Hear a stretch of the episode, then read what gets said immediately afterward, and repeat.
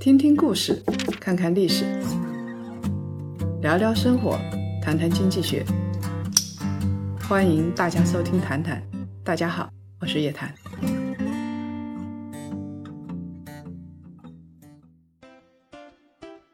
谈笑们，周五好，欢迎来到《谈谈之牛熊交易所》。创业板新股呢是接连上市，给 A 股注入了很多新鲜血液，就像鲤鱼跳龙门。最近啊。创业板迎来了一条巨鲨，它的名字是 QQ 的金龙鱼。十月十五号上市第一天，金龙鱼就上涨了百分之一百一十七点九零，市值来到了三千亿，比之前市场预估的还高了一千多亿，一跃跳上了创业板的第三名。这简直是野生的黄河大鲤鱼。二零一九年，金龙鱼的营收规模相当于两个茅台、九个海天味业，很多人觉得。它就是下一只的消费神股，金龙鱼看来不简单呢。多数国人以为这是一家中国公司，其实这是一家新加坡控股的公司。一家外资的控股企业能够发展成为中国粮油老大，掌握中国人的食用油安全，天时地利人和缺一不可。如果是当下的中国市场，金龙鱼恐怕就很难游得这么欢了。金龙鱼的发展既让人敬佩，也让人警觉。金龙鱼的商业模式就是一鱼多吃，每一个部位都不浪费。很多股民担心金龙鱼上市就是股价的巅峰，想知道市场是不是高估这条鱼了？我们从业务模式、营收水平、行业竞争力和股价表现来扒一扒这条鱼到底值多少钱。首先，金龙鱼是背靠大树好乘凉，它是商业巨无霸帝国益海嘉里的一员，这就决定了金龙鱼的原料供应、营销、技术支持成熟而稳定，价格又低。这一次金龙鱼的上市主体是益海嘉里，益海嘉里旗下还有胡姬花、欧丽薇兰、香满园这些我们耳熟能详的品牌。益海嘉里营收凶猛。二零一九年营收一千七百零七亿元，碾压了 A 股食品板块的所有其他上市公司，是第二名伊利股份的两倍，茅台的两倍，海天味业的九倍。要了解一家公司，第一步是看明白这家公司的商业模式。任何一家公司商业模式都是最重要的。益海嘉里最大化的利用了它的原材料。益海嘉里主要的产品分成三类。第一类呢是厨房用品，包括食用油、大米、面粉，还有豆奶、挂面、豆乳这一些。第二类是饲料原料，第三类是油脂科技产品。开发的主要品牌是洁净，包括洗衣液、洗衣粉、洗洁精这些。在所有的这些产品里边，厨房食品类的业务营收占了六成的比例，是重头。从原材料的采购占比来看，食用油更加是重中之重。我们表面上来看，它的三块业务没有联系，非常分散，但是实际上关系很紧密。核心就是大豆，大豆是这家公司最重要的原材料。在初加工之后，大豆会产生豆粕和毛油。豆粕呢，我们当然可以知道，喂鱼、喂猪、喂鸡都可以用，是生产饲料。提炼的毛油呢，可以深加工产生食用油，在毛油的生产过程当中，还可以产生脂肪酸、甘油这些，可以拿去生产洗湿剂、润滑剂、洗洁精这些日化产品。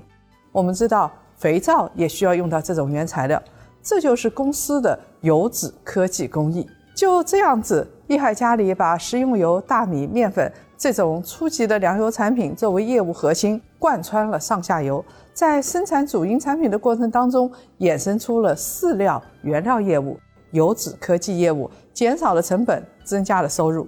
一颗大豆从益海家里走一圈，真的是鞠躬尽瘁，渣渣都被用尽了。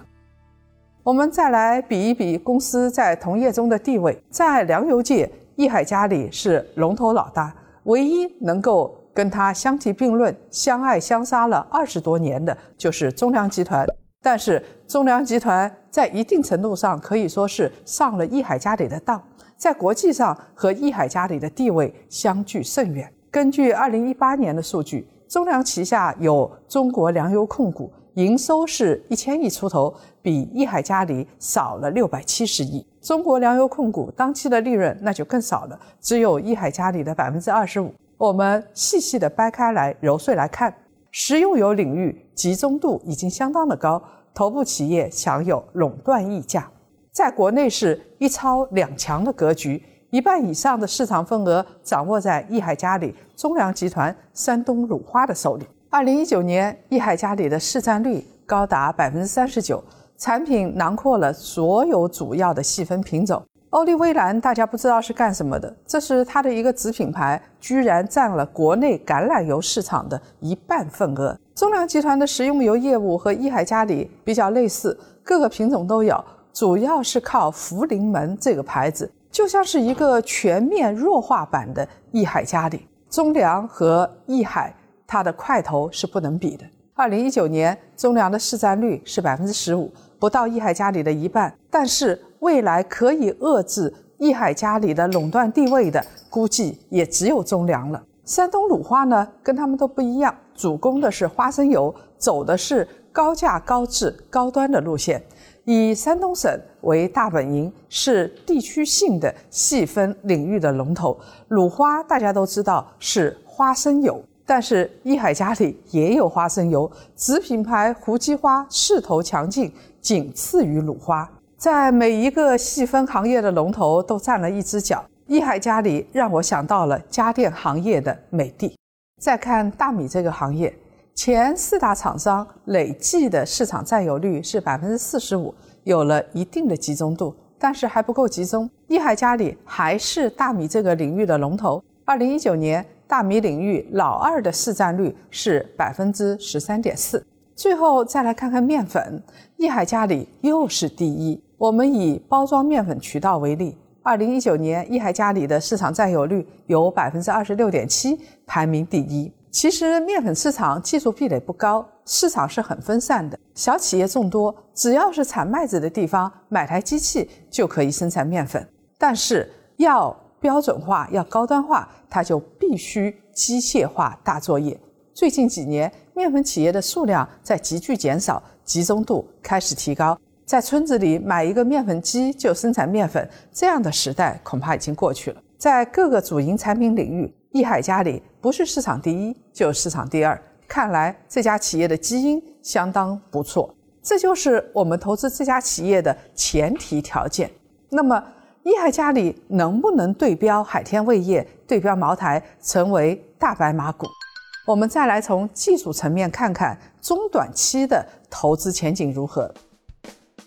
金龙鱼是创业板的新股。有不少资金呢，对于炒作新股、次新股情有独钟。金龙鱼是耳熟能详的公司，还在注册制新鲜感没有退却的创业板上市，现在呢有很大的炒作溢价。金龙鱼上市的这一天的股价很可能成为一个中期高点，所以股民戏称啊，金龙鱼的这次上市是金龙油，这就直接把金龙鱼对标成了中石油。如果是二十八块钱买的中石油，到现在还没有解套呢。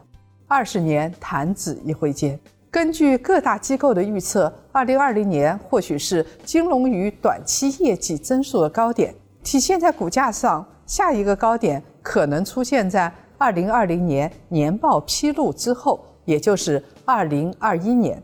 之前我们讲解海天味业的时候说过，食品板块现在是结构性的牛市。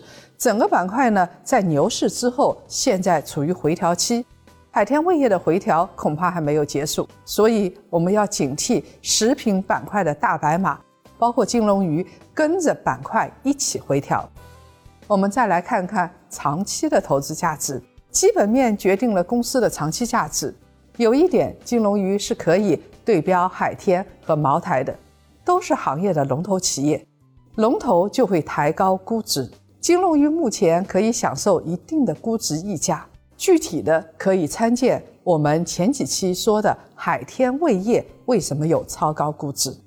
在食用油和米面市场这两块市场当中，金龙鱼最具有对标潜质的公司是道道全和克明面业。这两家公司在最近几年的估值都在二十五倍市盈率左右。我们按照一点二到一点八倍的估值来溢价，金龙鱼三十倍到四十五倍的市盈率还算是比较合理的。那么对标的股价就是三十八块钱到五十七块钱左右。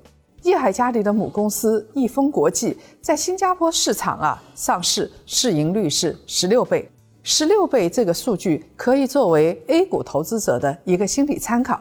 在接下来的估值就是市场龙头的二十五倍的估值，第三条线就是享受高溢价的三十倍的估值。虽然同样作为消费股的龙头，金龙鱼和海天、茅台并不是同一类公司，他们的投资逻辑和金龙鱼的投资逻辑是完全不同的。接下来，我们的谈谈之牛熊交易所将为我们的檀香们深入的解读金龙鱼，解析金龙鱼跟茅台的各种不同，免得大家照猫画虎，盯错了方向。投资金龙鱼遵从的到底是什么逻辑？我们要看什么指标？好了，本期谈谈牛熊交易所的内容就先分享到这儿了。想看完整版的视频，想了解更多的干货知识吗？在首页搜索“谈谈之牛熊交易所”，点击购买就可以获得二十期的完整独家的视频。关键是全是干货，我们不说虚的。那么咱们下次再见。